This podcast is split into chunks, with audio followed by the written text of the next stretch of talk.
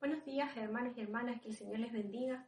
Un gran abrazo a cada uno de ustedes en este día y de manera especial a cada uno de los padres en este día. Felicidades.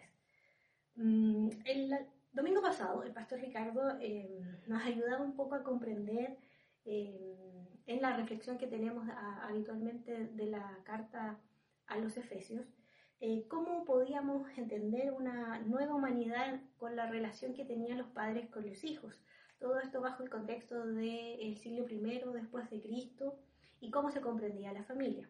Hoy día vamos a hacer una pausa en cuanto a la reflexión de la carta a los Efesios eh, en relación a, un poco a, este día y, convocándonos como eh, a reflexionar un poco acerca de la paternidad o si existe un modelo único de ser padre.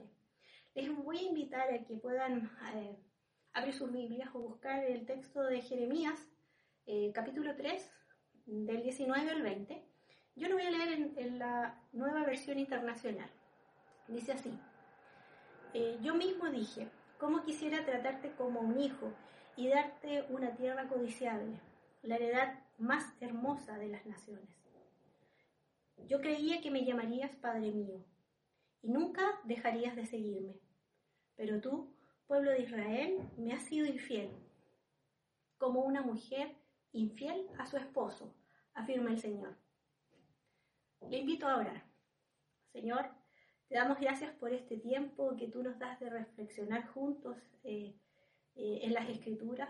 Te pedimos que nos acompañes en esta meditación y que tú seas, Señor, el que nos ayude eh, y nos guíe en conocerte más. Espíritu Santo, gracias por ayudarnos y recordarnos y también estar en nuestras reflexiones para que podamos conocer cada día más a, nuestro Padre Dios y a nuestro Señor. En el nombre de Jesús. Amén.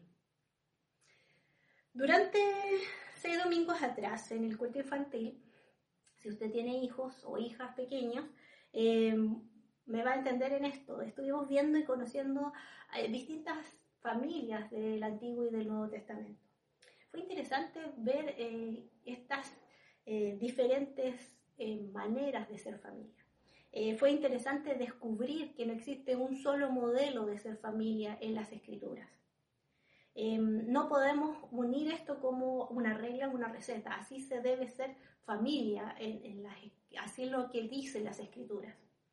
de la misma manera ocurre con em, la paternidad. No hay una manera sola de ser padre, eh, no hay una manera de que nos indique una receta o un modelo único, las escrituras.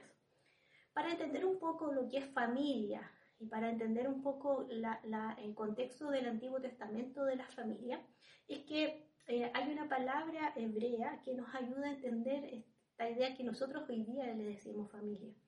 Eh, es la palabra bet, que significa casa, pero no casa como una edificación o una construcción, sino más bien una casa como un grupo de personas, que no solamente era un lazo tal vez eh, sanguíneo eh, cercano, sino que dentro de la casa también habían, eh, si se tenía esclavos, esta, era también la, parte de, de, la casa, pero también eh, la casa no es solamente la familia nuclear que nosotros hoy día entendemos como padre e hijos, sino que casa es mucho más extensa, eh, es un concepto bastante flexible que ocupa el Antiguo Testamento para referirse a eso, eh, a, esta idea de, familia. hay si bien no deja de ser importante para el pueblo hebreo el tema de la genealogía, Hoy día también vemos esto, eh, eh, entendemos un poquito más esto de, la, de casa como, como familia.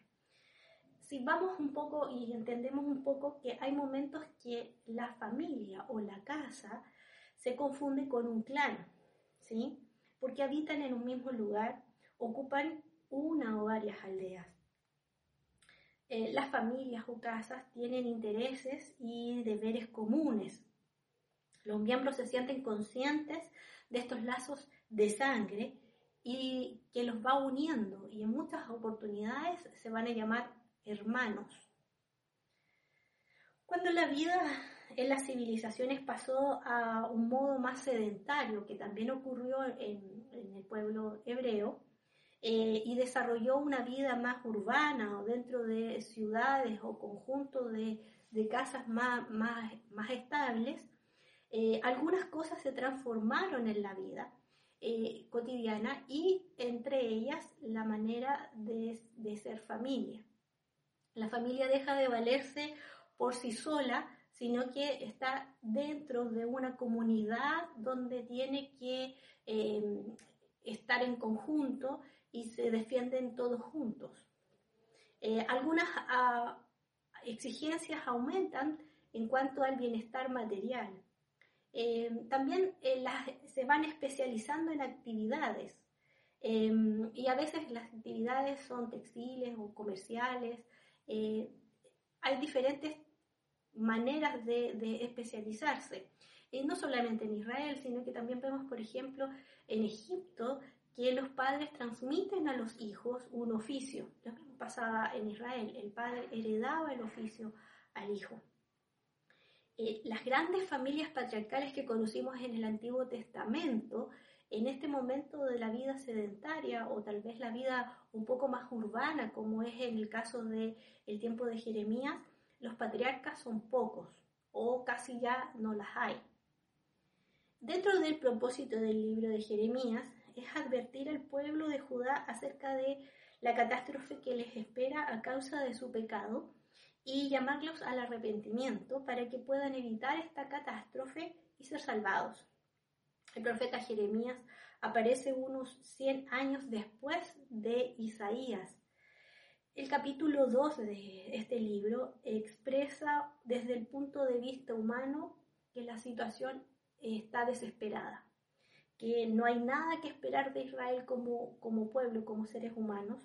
Eh, Dios es la única esperanza que tienen.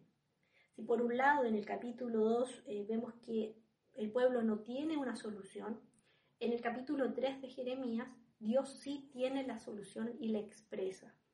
Eh, en un en una invitación o una llamada al arrepentimiento.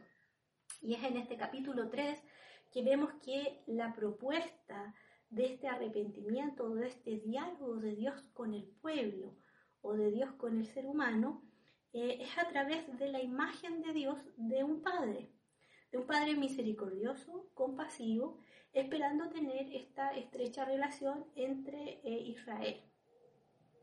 Los versículos 19 y 20, que son los que eh, hacen parte de esta reflexión, señalan en cierta medida un plan de salvación trazado por Dios, con, un fuerte contraste entre la intención divina en el capítulo 19 y la conducta real que tiene el pueblo.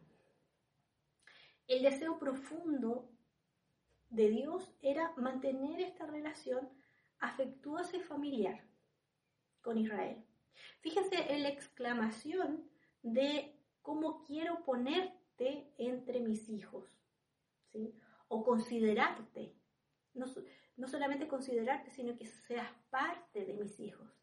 Em, describen entonces esta relación que quiere tener Dios, pero también esta afectuosa invocación que en cierta medida em, Dios espera como este de que el pueblo como hijo exclame, Padre mío. Todo esto en un marco de un don, que es un regalo de esta tierra tan eh, especial y deliciosa eh, que no admite comparación con otras, con otras tierras. Pero la infidelidad del pueblo pone todo en peligro. Em, fíjense un poco en, en, en las, en las figuras, me voy a detener en esto, en las figuras que hay en, estos, en estos dos versículos. La figura del padre, que lo vemos, el padre con la responsabilidad de heredar a los hijos algo, ¿sí? Está ahí el querer considerarlo como hijo, pero no, no, tiene conductas de hijo. Eh, él, él, espera esta, esta mm, llamada o esta em, aclaración o exclamación del hijo como padre, reconocimiento del pueblo a Dios como un padre, eh, porque esta relación de padre e hijo está estrechamente em, unida, ¿sí? Dice, nunca dejarías de seguirme si fueras mi hijo y tú me reconocieras como padre. La otra imagen que aparece, o la metáfora, es de el 20, el versículo 20, dice, pero tú, pueblo de Israel, me has sido infiel.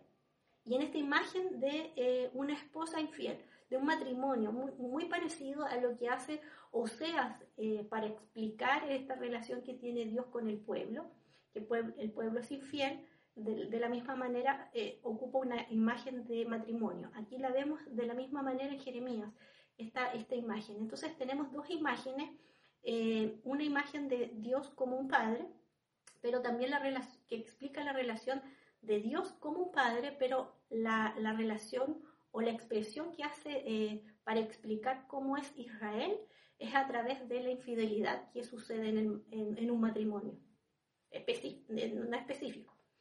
Eh, eh, es interesante que ocupa el autor estas dos imágenes para explicarnos un poco bajo el entorno familiar, porque el matrimonio ah, está presente dentro de la familia y esta relación de padre-hijo. e Entonces, entendemos que la relación de un padre es hacia eh, los hijos, hacia una, se podría decir, mirada infantil hacia los hijos, eh, pero también hacia las, hacia las esposas o, las mujeres. Eh, la relación que tiene entonces un padre. Bastante interesante. durante todo el libro de Jeremías vemos que Dios espera que Israel se arrepienta y que y les habla a través de este mensajero que es el profeta Jeremías una y otra vez. Si bien conocemos como lectores de, del siglo XXI, hoy día nosotros conocemos el final de esta historia, em, conocemos que a medida que Dios va arrepintiéndose y pidiendo el arrepentimiento, em, el pueblo no quiere escuchar. Em, Israel experimenta la destrucción, experimenta el exilio, experimenta la destrucción de la ciudad de Jerusalén. Pero no esto no es como algo que Dios lo, lo quiera así, sino que vemos que Dios una y otra vez lo está, eh, lo está llamando al arrepentimiento. Esta destrucción es producto de la dureza del corazón del pueblo y de no arrepentirse de sus malas decisiones que han provocado que, que se vayan alejando de Dios. Una y otra vez, siglo a siglo, año a año, estas malas decisiones como pueblo lo han ido alejando de Dios.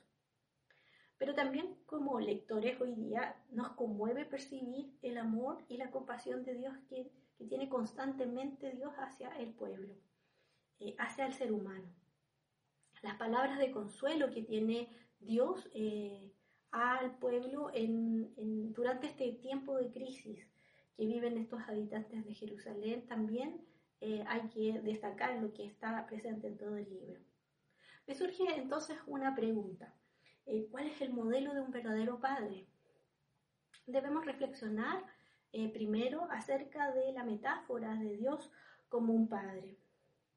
¿Por qué? Porque esta imagen ha sido utilizada para justificar y argumentar situaciones de profunda injusticia y violencia. La imagen eh, que se nos ha presentado por años es una imagen de paternidad divina de un Dios distante, ausente, controlador, castigador y autoritario. Y esto eh, no lo vemos en las escrituras. Vemos también a un Dios amoroso, que sufre por los hijos e hijas que son ingratos, eh, que continúan amándolos con gran pasión y paciencia y los perdona una y otra vez. Así lo entendemos en Jeremías. Las imágenes de Dios son múltiples, pero nos ayudan a conocer un poco más de Dios, pero no nos hacen tener una mirada completa de Dios. Recordemos que Dios es un misterio. Como seres humanos tenemos límites en nuestra comprensión de Él. Permítanme citar a Elizabeth Schussler Fiorenza.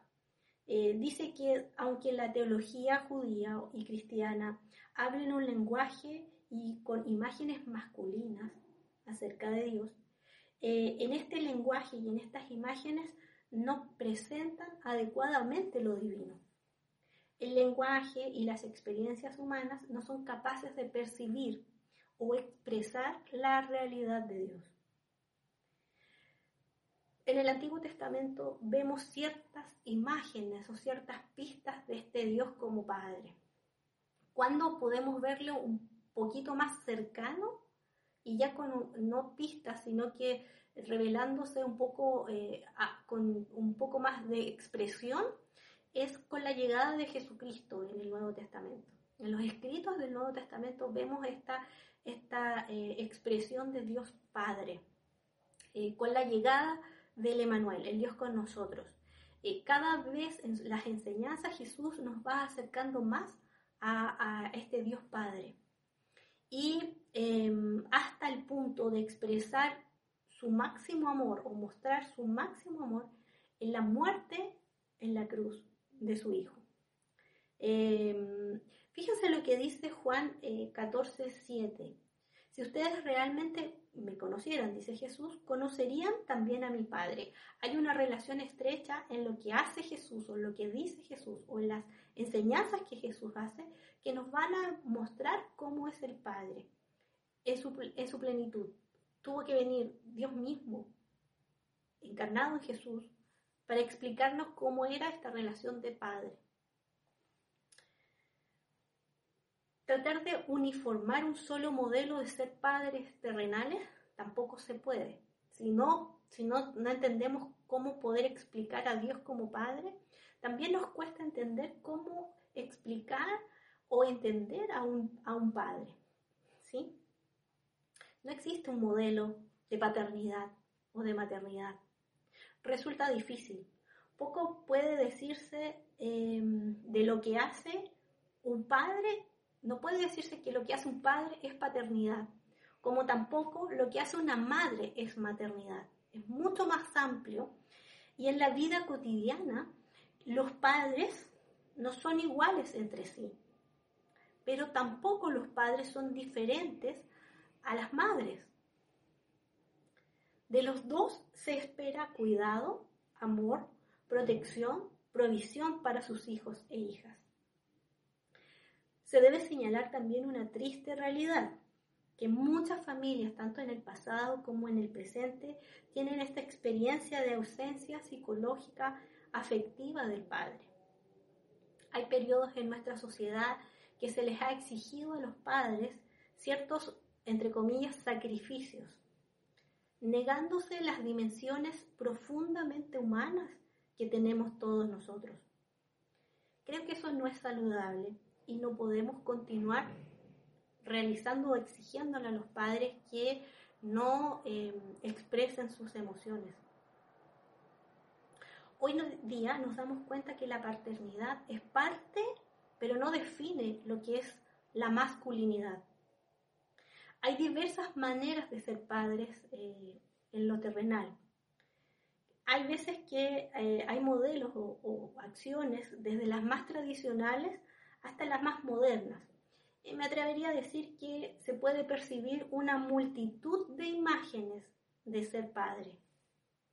Están los que juegan fútbol, están los que leen, están los que trabajan o les gusta la computación o la tecnología, están los que cocinan, están los que enseñan gafitería o les gusta la gafitería, están los que por su trabajo, su actividad están fuera o viajan, pero están también los que están dentro de casa, eh, diferentes circunstancias, diferentes modelos, diferentes maneras de ser padre.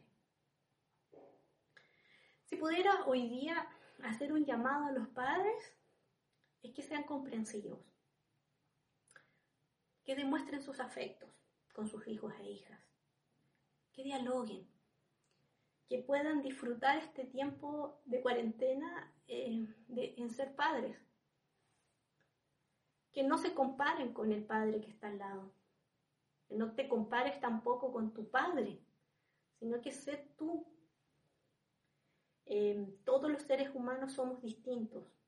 No hay por qué estresarse en crear un modelo de super padre.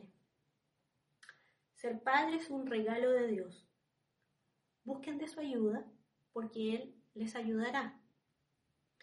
Trabajando con los niños y niñas en estos años he entendido que lo que más anhelan ellos y ellas es disfrutar de las cosas sencillas y más simples. No se desanimen. Permitan que el Señor les guíe por completo en sus vidas. Independiente de la edad que tú tengas o de la edad que tengan tus hijos e hijas, ellos y ellas necesitan padres que vivan a Cristo todos los días.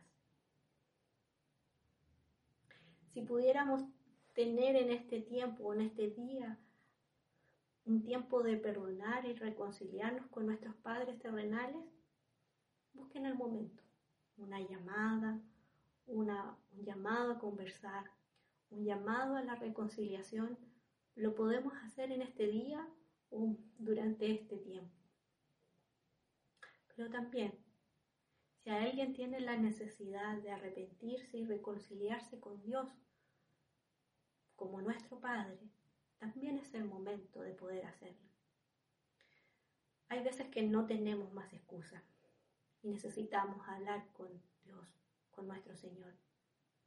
Él es un Padre compasivo, amoroso, misericordioso y perdonador. Él tal vez está esperando hace mucho tiempo que le puedas decir, Padre mío, te invito a que en este tiempo lo puedas hacer.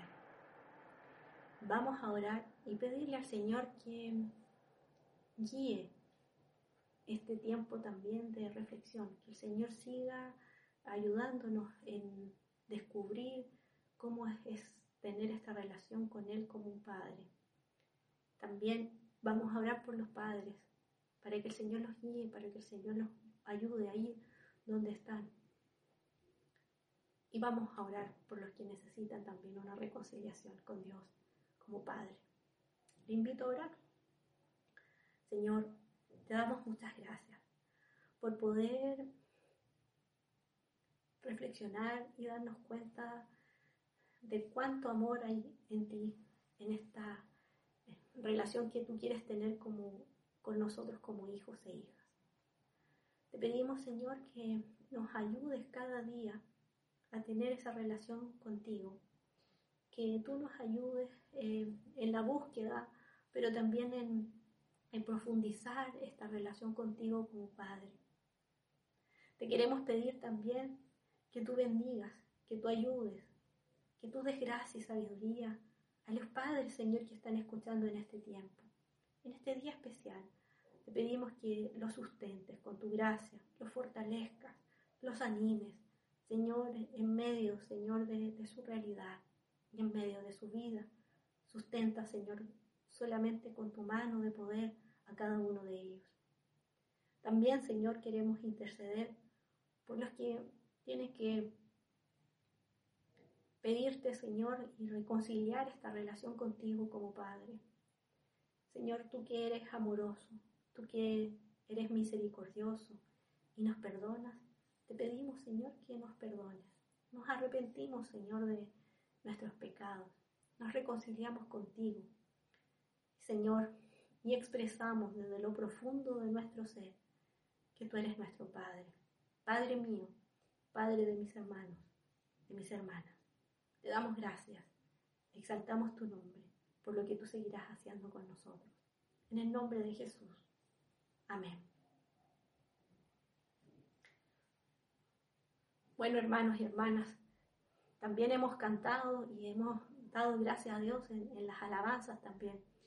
Solamente me queda decirles que el Señor les bendiga, que la bendición del Padre, del Hijo y del Espíritu Santo sea con ustedes esta semana que se inicia y que el Señor les bendiga en todo lo que tengan que hacer hoy día, esta semana. En el nombre de Jesús. Amén. Un abrazo para cada uno.